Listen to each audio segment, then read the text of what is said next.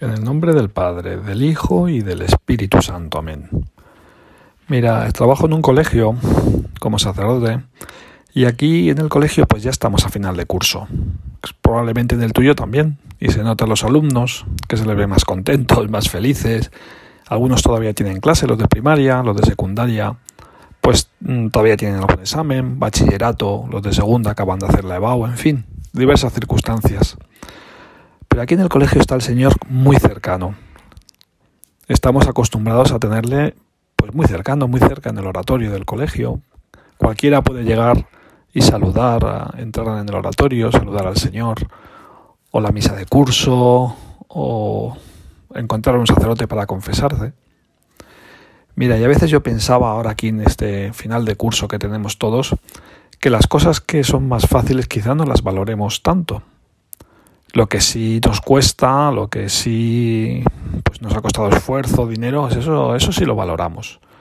Me contaban también de un amigo sacerdote africano que allí en, su país, Costa de Marfil, pues las misas de los domingos duran por lo menos dos o tres horas, porque la gente lo valora mucho, lo valora bastante. Tienen que recorrer a veces bastantes kilómetros para llevar, para llegar a, a misa. Es una, es una ocasión única, es los domingos que pueden pueden tener misa, pues no que a lo mejor con no mucha frecuencia, por lo tanto, esa misa para ellos pues tiene que durar, cantan, bailan, lo valoran, imagínate, una misa solamente de media hora, pues es que les parece muy poquito, tanto esfuerzo para eso, no, no, la misa es algo que tiene mucho valor. Bueno, Señor, le estamos diciendo, se está acabando el curso.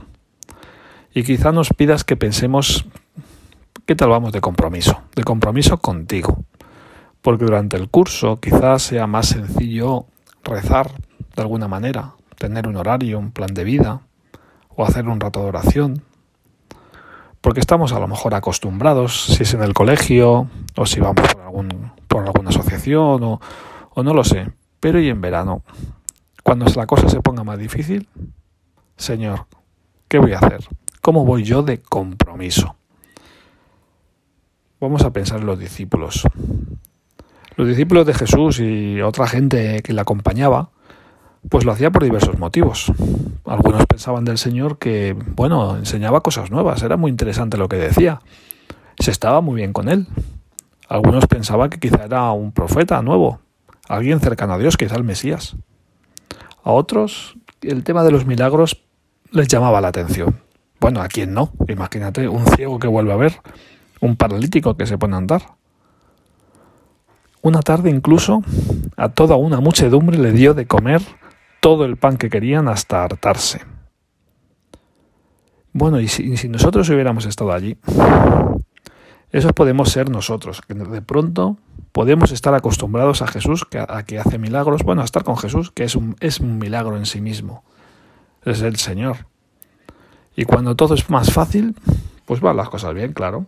Cuando hay un problema, no tenemos pan para comer, y nos da pan, pues mira qué bien, eh, fantástico. No sé si podíais servirnos esta, esta idea, porque claro, cuando tenemos nosotros cerca al preceptor que nos insiste para que hagamos oración o, o que en el colegio, como decía, que puedes asistir al milagro de la Eucaristía o en la parroquia, que a lo mejor ahora la tienes cerca, pero en verano sea más complicado asistir a misa un domingo. Mira, eh, a esos señores, a esa gente que el Señor les dio de comer pan, que multiplicó pan, los panes y los peces para que les dieran de comer, da un paso adelante el Señor y les echa en cara que le sigan justamente no porque se hayan comprometido con Él, sino porque se pusieron, en fin, perdóname Señor por esta expresión, se pusieron cerdos.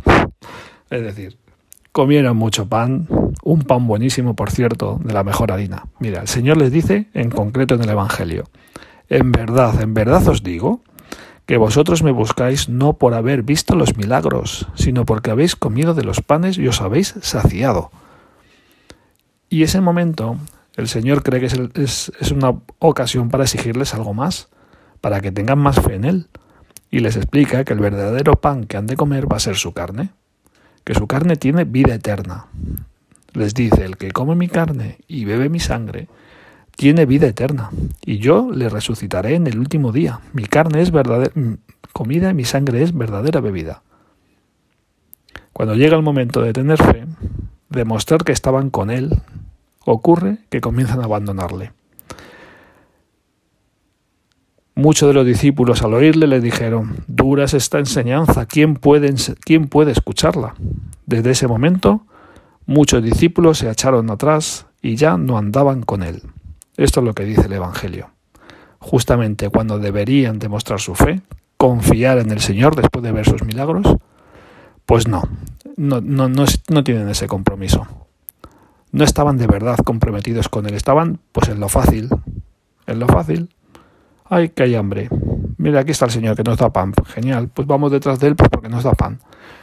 Pero cuando les exige esa fe, atención, que este pan es figura de la Eucaristía, de que yo tengo que dar mi vida por vosotros. Claro, es, es algo tan, tan espectacular que, los tengo que os lo tengo que explicar poco a poco. Y cuando ya se lo explica, pues no le siguen. Señor, qué pena. Le buscabas dar un tesoro, la vida eterna, y la gente te abandona le pedimos al, Señor que no seamos así con Él, que, que seamos como otro de los discípulos, el resto de los discípulos, los que no les abandonan, porque les pregunta el Señor a, a sus discípulos, ¿también vosotros queréis marcharos? Quizá lo pregunta con un poco de pena.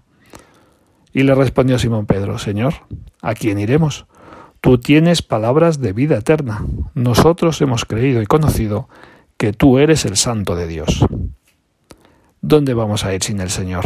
Vamos a hacer como Pedro. Señor, ¿a quién iremos? Mira, tú tienes un compromiso con el Señor, personal. Él cuenta contigo, Él te ha creado, te ha dado la vida, te ha dado esta, la familia que tienes. ¿Qué quieres de mí, Señor, a partir de ahora, en esta nueva situación? En esta nueva situación que comenzará, a lo mejor ha comenzado ya, o comenzará dentro de pocos días, o, o bueno, en verano. ¿Qué quieres de mí, Señor, en esta nueva situación? Ayúdame a concretarla. Le pedimos ayuda a Santa María también, que ella es ejemplo de compromiso y fidelidad a la palabra dada. Santa María, tú dijiste que sí a Dios de una vez para siempre, cuando le, respondiste, He aquí la esclava del Señor, hágase en mí según tu palabra. Pues Santa María, ayúdame a que no deje nunca a tu Hijo Jesús. Así sea. En el nombre del Padre, del Hijo y del Espíritu Santo. Amén.